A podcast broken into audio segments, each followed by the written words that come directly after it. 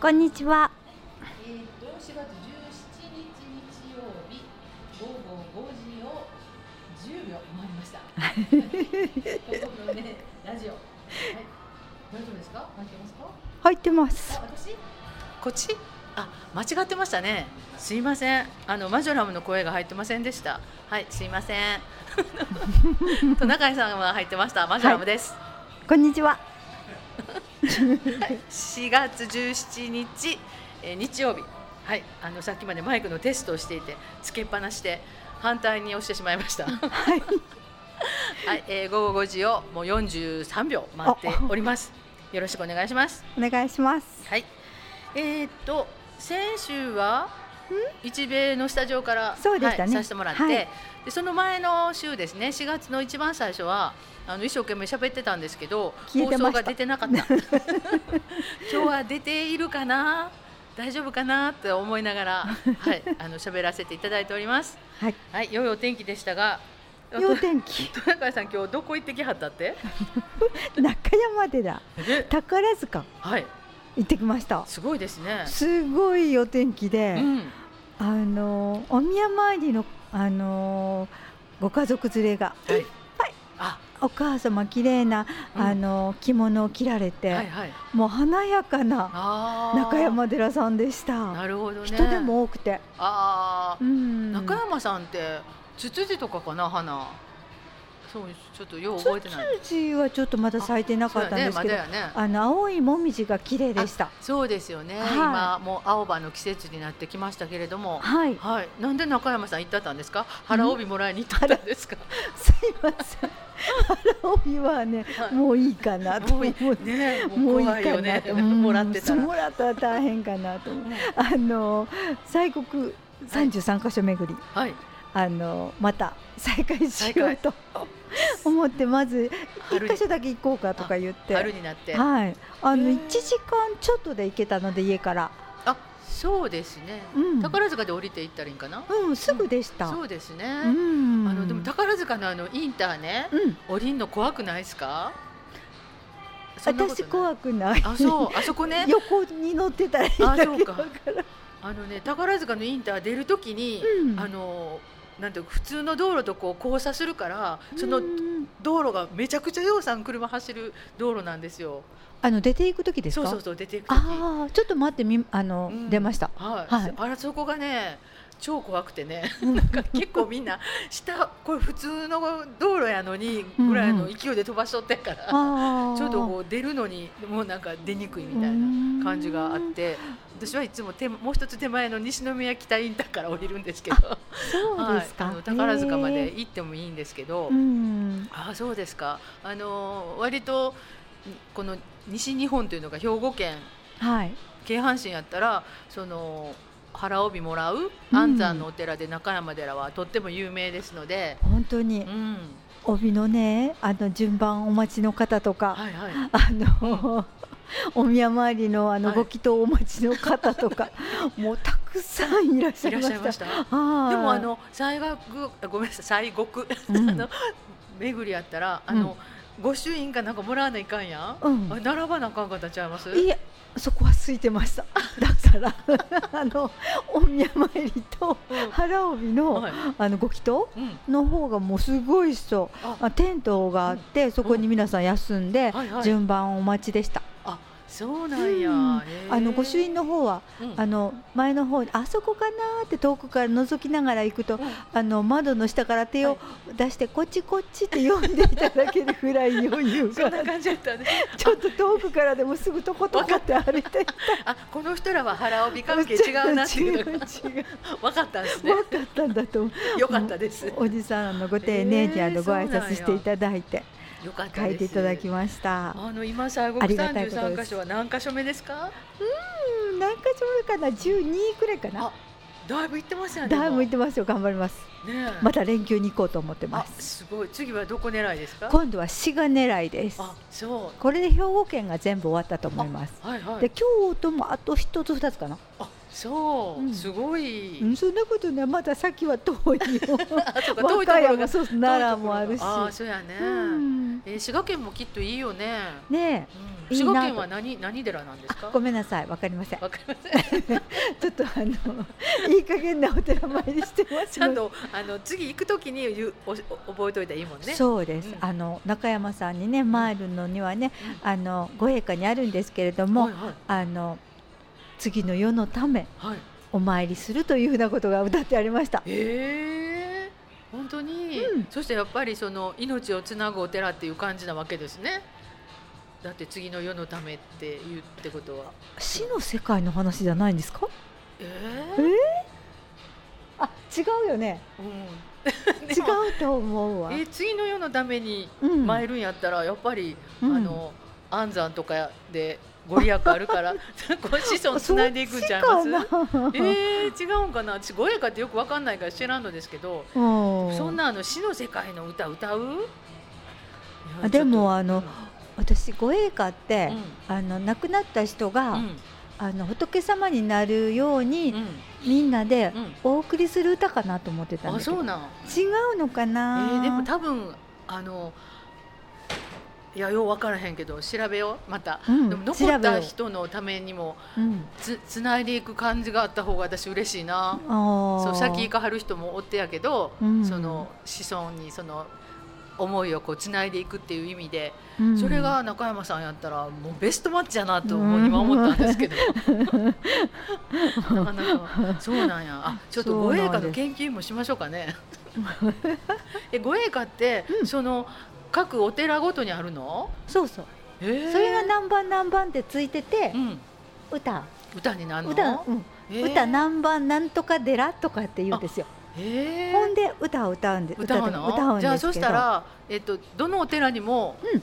ご栄華ってい一一曲あるの？その44か33箇所にはあります。そうなん、ん。基本33箇所のうん。お寺にご栄華があるの、うん、ああそうなんや。ご栄華ってどこでも歌ってんのかと思ってたけどそうじゃなくて？そうじゃなくてだと思いますよ、じゃあ西国33箇所に入ってなくても、よくほらちっちゃいお寺でもご栄華の会ってやってはるやんか、あ練習してはるね。うん、そしてそれは自分の、うん。まあ、お寺はその、うん。西国33箇所のお寺の、うん。なんか関係寺？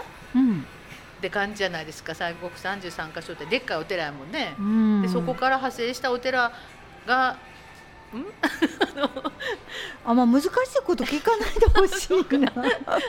誰か全然どっかの関係ないから。北条さんにお尋ねしてからまたお話しした方がいいんじゃないですか。ですね、えーいやだってなんか見るからに家の近所のとこでもご栄華の会とかおばあちゃんとかやったりしてはるから。ね護衛歌の会ってね、うなんか全国的な護衛歌の会みたいなのがあって全国筋木があって、うん、あのみんなで朗々と。歌わ歌われたり、うん。なんか大会があったり、あはいはいはい。それにバスに乗って行ったんやわーとか言っておっしゃる方あったりしますよ。よね。うん、それでさだまさしさんが作りはった護衛歌の歌もあるんやわーとかそんな話も聞きました。すごいな、ちょっとご栄華紐解いてもらわないかんね、本当ですね。いやーそれ私ただ単なるなんか全国的な流行歌かと思ってたけど そのお寺お寺にあるんですね。そうそれも今初めて聞いたわ、えー。護衛歌はね、うん。あのお寺をさんいろんなお寺さんを回ってる人が、うん。その仏をたたえて歌う歌なんですって、うんうんうん。そうやって書いてますわ。はい。そう言ってそれだけです。そうなんや。全国的に歌われてるのはやっぱりまあ関係寺やからよね。お寺ごとに宗派あるから同じ宗派でおー本当ですよね。宗だってうちの近所のなんとか寺は別にその何番に入ってないもんね。うん。すごいなでもそれ。ちょっとちゃんと調べてあのまた宿題にしときます。えーまた宿題ですか？すごいごわかりまし語るってちょっとあのまた聞いてる人笑ってるかもしれませんね、でもあの護衛歌のお寺さん、うん。京都のお寺さんは街中にあったんですけど、はいはい、兵庫県の北の方のお寺とかうん、みんな山の上の方とかにありましたよ。はいはいはい。あでのうん。あのあごめんなさい。そのお寺って結構山岳信仰があるじゃないですか。だからやっぱりあのえこんなところにっていうのがご強いお寺やったりするん違います？もう分かりませんけど、あのやっぱ宗派によるのかな？と思いますよね。うん。だからまあ京都なんかはあの都があったりして人集めるから、うん。それなりのところになんかガンとあって、うん。でちょっとその北とか、うん。ちょっと外れてるとこなんかはその修行僧の山岳信仰で山の上の上まで修行,、うん。修行するみたいなお寺もあったりするんちゃいます、うん。そうかもしれませんね。うん。修行の大本山みたいな。だからいろいろあるんちゃいます？33箇所巡っていると、どなたか北条さんにうんお尋ねしてはい。答えをください。はい。いやいやあのぜひ。今度はあの33箇所回るたんびにインタビューしてくれたらいいけど。誰に？おっさあんに？のおっさんに、北条さんに？うん。ちょっとすいませんけどみたいな。へー。どうやろうね。うーん。え一番近いところってどこでした？丹波から行ったら。丹波から一番近いのは清水寺？あ社か三木か？あはいはいはいあっちのはい方の。加藤市ちゃいました？あ加藤市加藤うん加藤となんはいかはいはい笹山との境みたいなところ。行った行った行った？行った行ったすごいねあそこも。あそこすごい大きな。うんうん私なんか知ってる人がよくねうんブログに書いてあってうんえーどこやろうと思って加藤に何かで用事で行く時があってあここやって矢印が書いてあったから、うんうん。あ行ってみようと思って行きました、うん山の上の方まで車で行けて、うん、あの良かったですねで行った時は、うん。あのバスがねもう夕方だったんですよ。4時ぐらいでもうギリギリね入れるぐらいの時やったけど、うん。バスが何台も止まっててああみじご一行様ね。もみじの頃やったと思う。もうちょっとずれてたかもしれない終わりかけてたと思うねんけど、うんそしてね私もあの一応何でしたっけ？あの御朱印帳みたいなの持ってるから、うん。あでその時は忘れたんやけど書いた紙もらおうかなと思って、はい。そしたらあの何ですか？あのえ？えっ、とこう布布とか、うんえー、と掛け軸とかそれこそああの傘とか。傘とかなんかそういうのにいっぱい抱きしめて並んでありました。たたくさん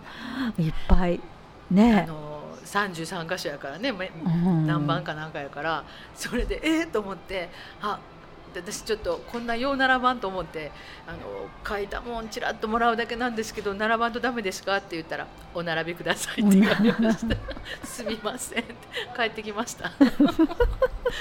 だってみんなすごいすごいいっぱい持ってはってもうこれ絶対時間かかるやんと思って。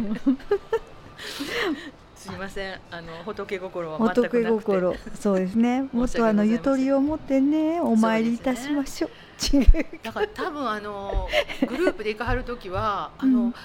私どこからかな？なんか行った時にあの添乗員さんが、うん。あのご朱印欲しい人先に預けてくださいとか言ってそう観光のねバスみたいに乗るとそうやって預けてねえお参りしてる間に書いていただいたりすることあるじゃないですか。ツアーみたいなんで行くと、うんうん個人で行くとやっぱりその辺はちゃんと見極めて。見極めて。並ばんとダメですね、うん。はいあの御朱印の場であの書いていただくんですけど、はい。はい綺麗な字でねさらさらさらっと思わずあのうん。手元じーっと見てました私。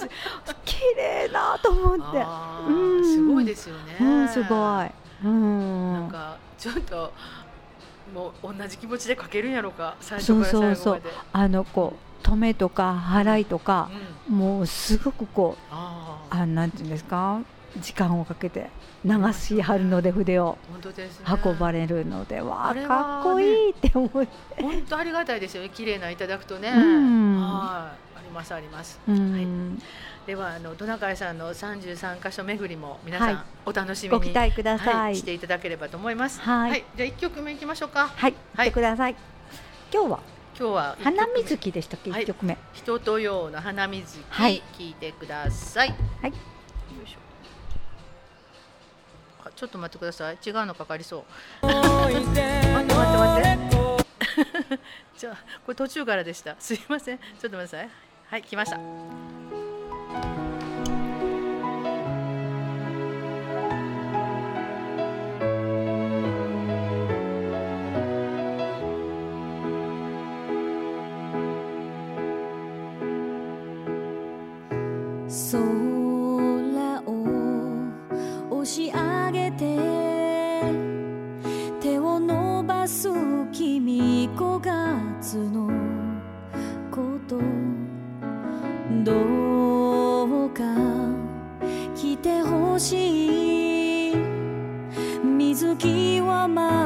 来てほしい。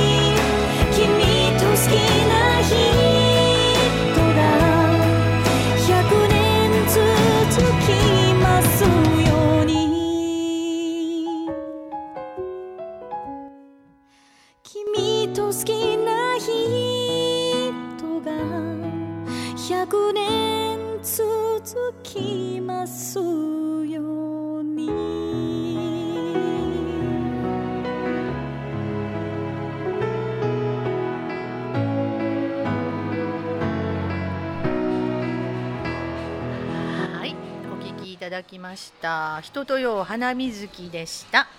はい、いい曲ですね。本当ですね。うん。もうあのいつでしたっけ？平成？やね。なんかあの一番カラオケで歌われた曲だそうですよ。そうですか。なんかで見ましたはい、うんあのそういえば私の知り合いもなんか昔行った時に歌ってたなというふうに思い出しました。はい、あのー良い曲でした。はい、えっ、と花水木ね今これからあの道路なんかでもねたくさん。そうですね並木になってるのかな。うんうんうんはい桜が終わったらすぐに今度そうです花ね。水木が咲いて、楽しい楽しませていただけるっていう感じなはい、んですが。本当ですね。はい、あの実は私今日あの近くの公民館の掃除がありまして、はい、ごその毎度ご苦労さんでございまはいす。その後にねなんか当番札を持っていかなあかんところがあって、うん、であの自分の自治会は自治会の中だけなんですけど、うん。なんかあのちょっとこう共同でうん、広範囲で使っているうん、その公民館なので、うん。えー、と私の自治会ではないところに持っていかなあかんということで、うん、で誰が当番なのかよく分かんないけど行ってみようと、であの同じ掃除してる人に「どこ行ったらええやろ?」って言ったら、まあ、奥から順番に行ってみたらっていうことで 奥の一番奥のお家は知らんけど2番目のお家は知ってるっていうので 2番目のお家が追ってなかったら3番目行きとか言って「じゃあ行ってきます」とか言って行ったんですね。そしたらあのお出会いできてうん本当に久しぶりにねあの出会ってあのお話しすることができてうん。それはそれですごい良かったなと思ったんですけど。はい、そのお宅にうん、あのピンク色でうん、めちゃめちゃ豪華な花が咲いてて、これは一体何でしたろう？言って。なん 聞いてみた。聞いたら、はい。あの尺投げうん、うん、というね、はい。お花だと。でちょっと写真撮らせてもらったりしたんですけど、うん、あの尺投げはツツジ科の、うん、あのツツジ属にぐあの入っているので、うん、そう思うとねツツジのも花っぽいですよね。ね、うん。あのビラビラっと、はいちょっとはいはいビラビラっとした感じで、うん。えすごい綺麗で豪華でもうびっくりしたんですけどもうんなんか今田中さんに話したらうん、お墓参りの時に植える植える違うわ備えたりするんですか？そうですね、持っていたり、うん。お寺に案が尺投げ咲いてたり。そうかそうか。ってことがうん、あったよかうに覚えていますが。であのやっぱり開花時期は4月から5月で、はい。白とか赤とかピンクとか、うん。はい綺麗なお花が咲いているそうなんです。うん、でそのもともとねなんかあの高山植物だったんですって。あ、そうなんですね。で高山植物でうんもともと高い山の岩場などに張り付くように咲いていたそうでであのビラッとしたすごく綺麗じゃないですうんか、はいはい。で高いところに咲いているから、うん、高根の花ってあ、よく言うんです高根の花。それの由来になったららしいですよ。ま、面白い。ね書いてました？それちょっと調べたんですけど高根の花。えー、やっぱりあの日本は古くから山岳信仰があるので、はい。その山の高い頂に咲く岩場に豪華な花が咲くということで、うん。まあなんかとっても山の精霊の化身ではないかと思われるほどの 素晴らしい花だったそうですね。ね。あるんですねやっぱりいろいろと。うん。うん。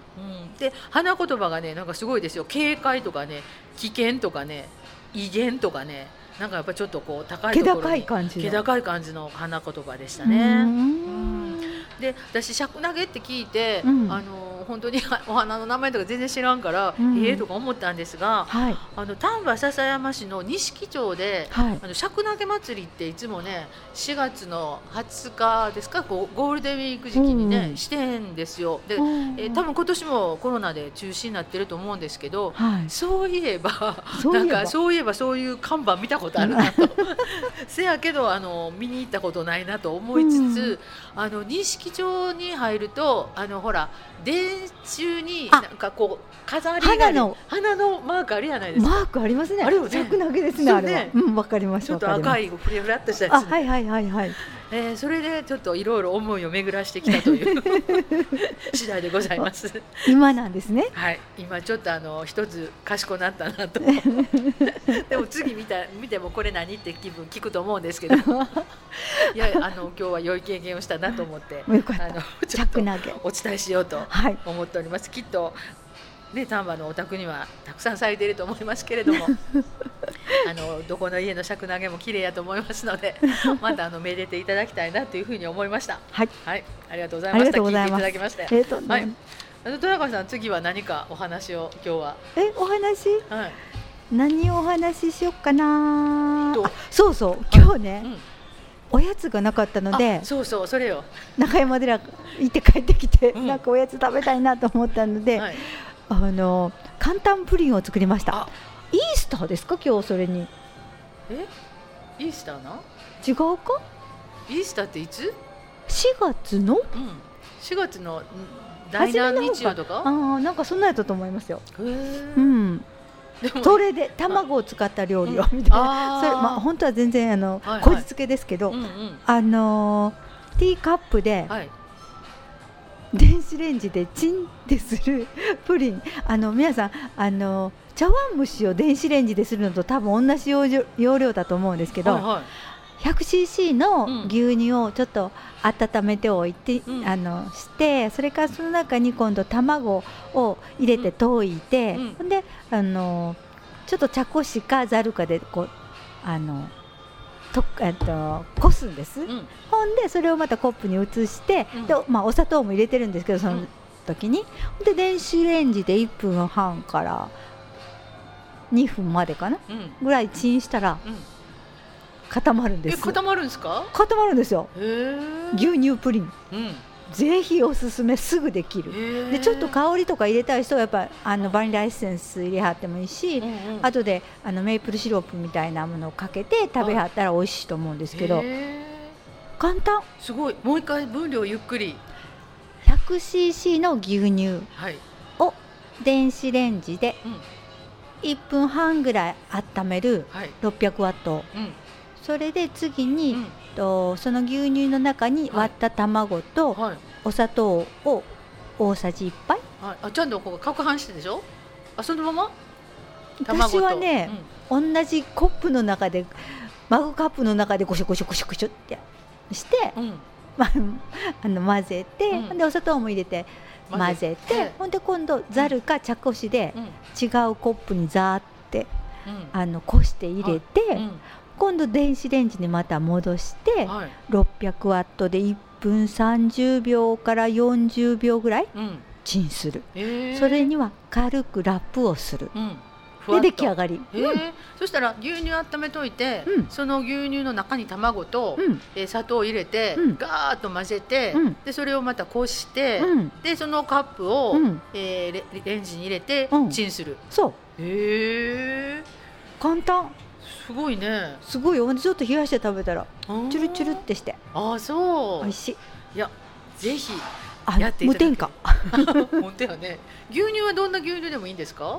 あのなんかほら低脂肪とかなんかいろいろ一応普通の牛乳使いました。か、はい、普通の？うん。でも豆乳あ豆乳はもっとボロゴゴロゴロするかもしれない。一応牛乳でやってみてください。はいひかみ牛乳でした？ひかみ牛乳でした。わかりました、はじゃあひかみ牛乳でお願いします。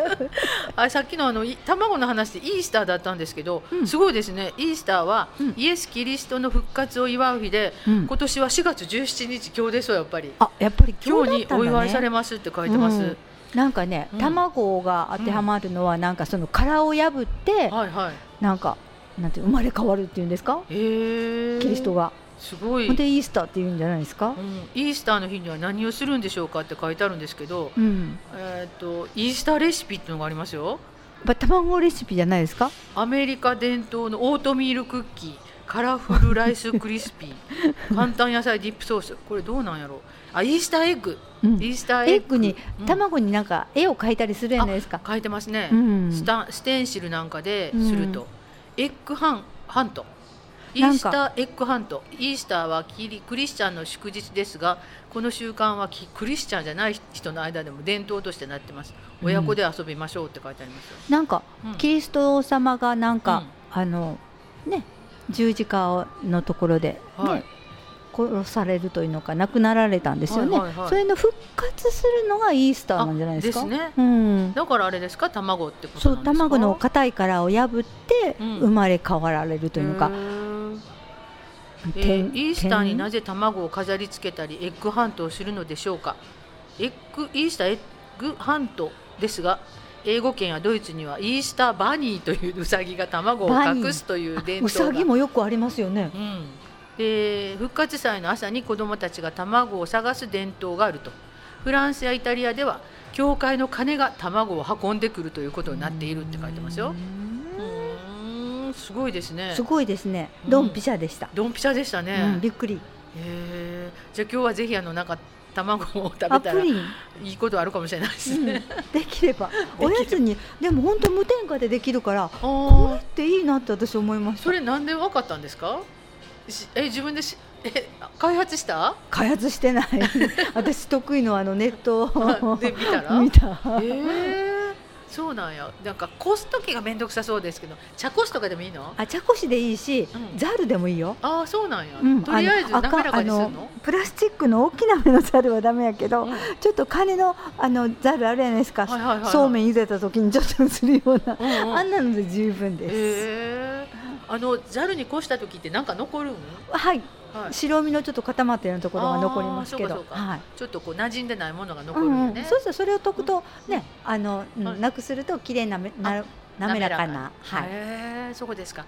ぜひ皆さんも今日ちょっとあのトナカイ流プリンに。無理簡単です。簡茶碗蒸しと牛乳茶碗蒸しと思ってくださああそうかそうか、うんうん。あの普通茶碗蒸しを作られる方はなんとなくイメージは、い、うん。ねできるのかもしそうそう。お出れないですね汁の代わりに牛乳ですから、うんうんうんうん。なるほど。わ、うん。うんかりました、はい。ではちょっとお試しいただければと思います。どうぞ。はい。それではここでまた曲を聴きたいと思いますが、はい。えー次どうしましょう？エール？ロビンソン？エールで。エールではい。それではあのトナカイさん大好きな小袋のエールを。必ず必ず一曲入れますね。小袋を入れます。はい。小袋入れます。では聴いてください。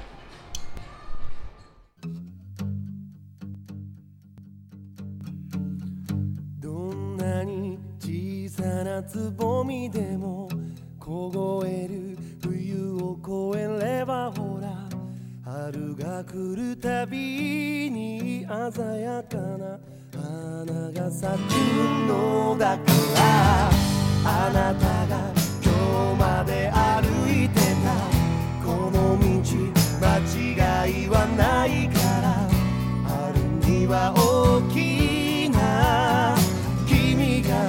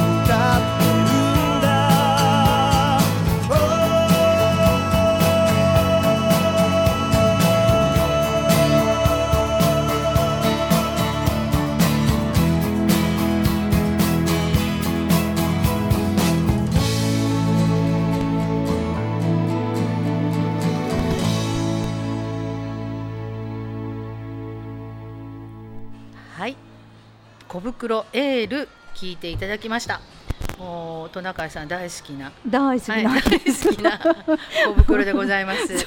はい、毎回必ず一曲はかかるみたいな。はい かける曲に困ったら、あ、小袋。小袋 だよかったですね。みたいなもうたくさん曲出してはるからうね。んよか何かけても OK です。そうですはい。あのうん。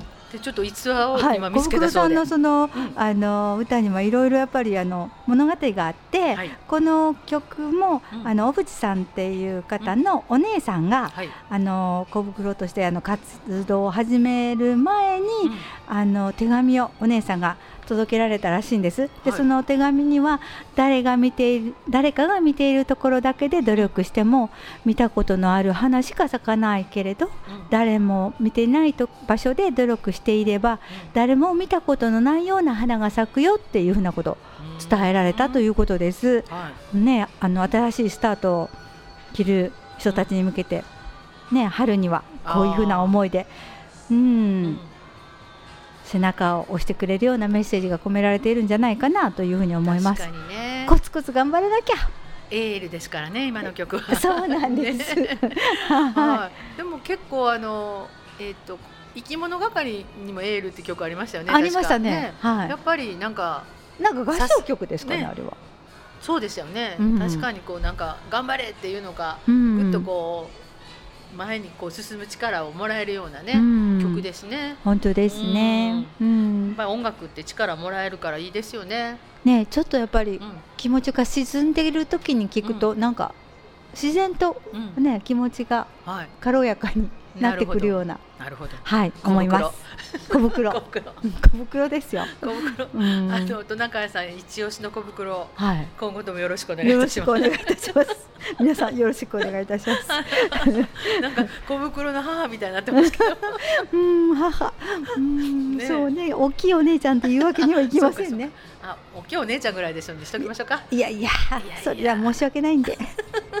お母さんかもしれませんよ。はい、はい。あのまあ応援する人はなんとかの母とかよく言いますんで、あそうですねしておきましょう。母で。はい、ありがとうございました。はい。えっ、となんか久しぶりに SDGs の話がちょっと聞きたいなとはい。思ったんですけども、い、かがですか？あのージェンダー5番のジェンダーのお話なんですけど、はいはい。SDGs の。うん、あの違ってて当たり前やなっていうふうなことはみんな大体ね、うんよく聞かれてて分かってくるんですけれども、どんなふうに違ってて当たり前かなっていうのを感じていこうかなっていうふうなことを思うんですけど、どうでしょうか？おーなるほど。ねちょっと振り方が大雑把すぎましたね。え、ねえ。違ってるのはね当たり前でね。そうですほんでみんな多様性を認めようとかって言われるんですけど、はいはい。えど多様性どうやって認めたらいいのって思う時に、うんうんやっぱりああの人見たことない人やなとかあの感覚がちょっと違うなって思った時に、うんうん。変とかって思わないで、うんうん。なんか何あの人次何言うのかなとか、うんうん。あのなんかななんか可能性っていうか未知の可能性をこううん。あ受け止めていくぞぐらいの勢いで、その人と向か向かい合うっていうふうに、あのー関心を向けていけば自然とその受け止められる場所多様性って違いもう面白いんじゃないかなってこう受け止められるんじゃないかなっていうふうに思うんです。なるほどね。どうでしょうか？確かにでやっぱりあの教育って大事やから、うん。もう最近はその教育現場でもねそういう多様性をこうしっかり子どもたちに伝えてもらっていると思うんですよ。でうんうん。この春でしたっけ？あの中学校丹波管内の、多分12やったと思うんですけども中学校のはい。生徒会長さんうん。もう女の子3人か4人おってんですよ。え。ーでそれでやっぱりそれだけでも、うん。あの随分変わってきたなって私なんか思う世代なんやけど、うん。やっぱり年の大きいね、うん。私らとか私ら以上の人が、うんやっぱもうちょい頭柔らかくせんとあかんなっていう気はね、うんしますよね。まだその男と女の2つぐらいでこだわってるのではなくて、うんもう今もうねその多様性っていうのは性別だけではなくて、うんもういろんな意味であのいろんな考え方も含めてね、うんあの多様性って言うんだよっていうところまで多分子どもたちは学習しているので、あの大きい大人がね恥ずかしいですよね。頭柔らかくせんと。そうそう。遅れを取っちゃいます。そうそうそう。あでうん青垣中学校も今度は新しい制服に今年4月からなって、あのネクタイにしてもいいしリボンにしてもいいし、あのスカートにしてもいいし、スラックスにしてもいいし、っていう風なことがあるらしく、やっぱそういうところからも、ああの自由に選んでいけばいいんだみたいなところをまず平らにしていけるっていうのは、ね。子どもたちは自らもう体で学んでるので、うんね早く、それってあの昔は私親がうん。えーっと私の知り合いもいたんですけど、うん。えーっと中学に上がる時に、うん。スラックス履きたいっていう女の子でもうずっとそう、パンツで過ごしてきた子やから、うん。なんで学校い行くのにスラックス履けへんの？って言われて親御さんが学校に相談に行ったって、うん。であの学校はその時割と柔軟な対応してくださってなんかパンツでもいいよみたいなことを言わはったと思うんですけど、でもそれってこう個人的に親が言っていて、うん。初めてなんかあそうなんだっていうようなうん。時代やったのが、うん。今本当に氷上高校でしたっけ？自らその生徒会が中心になって、はい。その制制服もやったと思うんですけど、うん。あの校則を変えていこうみたいな、話を、えー生徒自ら学校とやり取りしてるみたいな、うん。あの記事を見ると、うん。やっぱり子どもたちの力ってすごいなと思うんですよ。本当ですね、ううん。んやっぱりもう基礎的なところを早くから学んでるんでしょうね。多分ね、うん。うん。なんかそれってお普通なの？おかしくない？みたいなね、うんうんうん。そういう視点と、うん。でおかしかったら変えていけるやんみたいな、うん、変えるべきところじゃないかなっていうのを自分たちで気づけるんですよね。あそうですよね。すごいですね。うん。それで、えっ、とその氷上高校のニュースはやっぱりえっ、と全校の生徒さんから意見をもらって、うん。でまた生徒会でまあちょっと単純にこう自分の趣味だけで走ってるのはあかんなとか、うん。これはやっぱり、えー先生と協議すべきもんやとか、うん。こうちゃんとこう取捨取捨選択して、うん。あの学校側と話したみたいな記事見たから、やっぱすごいなと思いますよね。ねえ。うん。な学校のその制服を変えるとか、うんうん。もう大事やないですか。そうそうそうそう。だからなかなかね、うん。変えられないと思うんですけどでもうん偉いですね。本当ですよね。学生さんたちね。で、うん。あの学校のその制服がねやっぱりジェンダー平等っていう視点から、うん。あの国の文科省からねずっとこう出てきてるみたいで。あそうですか。うんあの各学校にそういうのが行ってるらしいんですよ。うんそれで確か私 NHK かなんかの特集で、うんあの学校の制服を変えたいっていう子どもたちの、まあ、ドキュメントみたいなの見たんですよ。うんそれで、えーすごいなと思ってたら丹波でもちゃんとなってるやんと。すごい丹波頑張ってる、ねえ、すごい嬉しかったです。拍手ですね拍手拍手。ねえ、うんそういう子供たちが地域に育ってるっていうのはすごいなんか嬉しいですよね。そんな感じで、大きい大人ねが、うん。本当に。あのそして意見を交わしていく時のこう楽しさというふうなこととかを感じたり、うんうん面白さに気づいたり、うん。で次にやっぱ発展的につながっていくっていうことが大事やなっていうふうなことを思ったり、あの多様性っていう言葉を聞いた時に感じるうんうーとこう自分に多様性っていう言葉がどんなふうにあの動きを取っていくというかあの作用するのかなっていうひょっとしてこれは新しい感覚に出会えてるんやないかなみたいな捉え方ができると楽しくなるんじゃないかなと思うんですけどね。確かにね。なんかやっぱ多様性って可能性やと思うから、うん。自分の中にもあるし、うん。相手から見つけ相手の中からね、うん。また引き出して見つかることもあるしなんか楽しいですよねそうですよね。考えていくと。あの SDGs の中の10番のあの不平等をなくすとか、はいはい。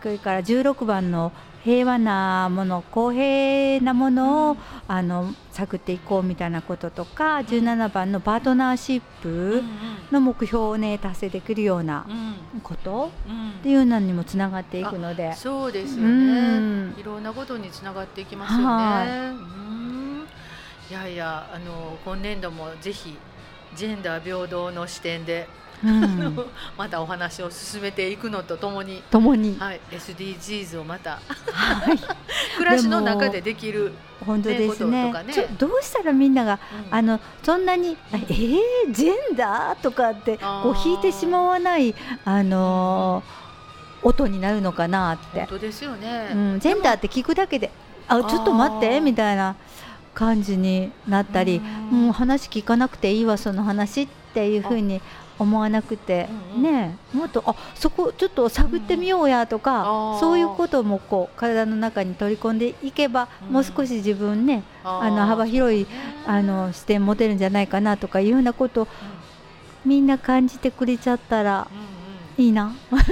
もうそれはねあの言っていたくさん言っていくのが大事だっていうこととあの私その男女共同参画のあの計画をね市の方で作るその委員会みたいに入れていただいてるんですけあ。どアンケートを取ったら、うん。丹波市の,、うん。その男女共同参画計画とか、うん。えー男女共同参画基本法とか、うん。そういうこう硬い話より、うん。ジェンダーとかね、うん。えっと LGBT、うん。とかいう方の言葉の方がうん。知ってる人多いんですよ。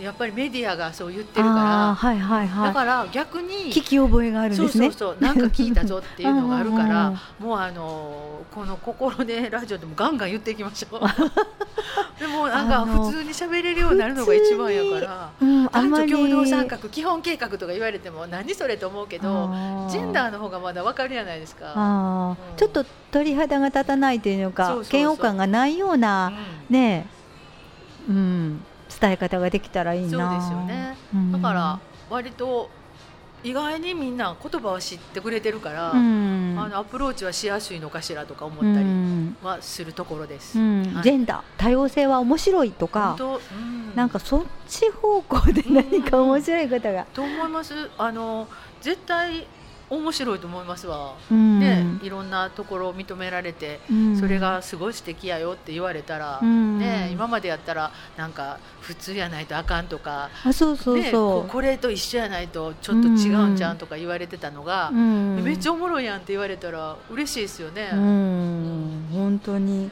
何かね一つこうきっかけで何か面白い方向に話ができたらいいですね。ではあの今後とも戸中さんの唱える SDGs を 楽しみにしていただければとどうもありがとうございます。はい、ありがとうございました。はい、えー、またあのリクエストがあったら言ってくださいね。SDGs あの宿題どんどん出しますんで。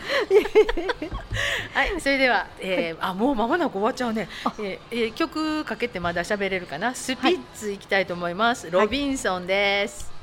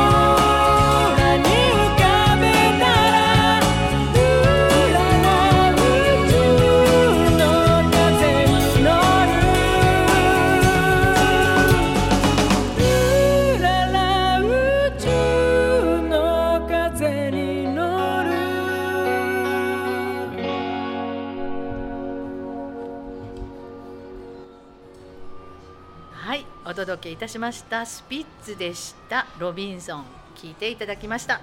はい、はいえーマジョラムはスピッツ大好きです。困ったらスピッツかけます。そうしましょうはい、そうしましょう。スピッツと小袋でしばらくいけそうですね。いやでもどっちも良い曲ね本当作ってやし、うんまあそれにあの結成25周年のゆず入れたらもう毎週バッチリ 3, ですね。三曲ですね。うんいけますね。と女子も入れたかなあかんね。女子。女性ボーカリストも入れないといけないかなと思いますが、はい。今日も無事に、はい、あと30秒ほどで終了ということになっております。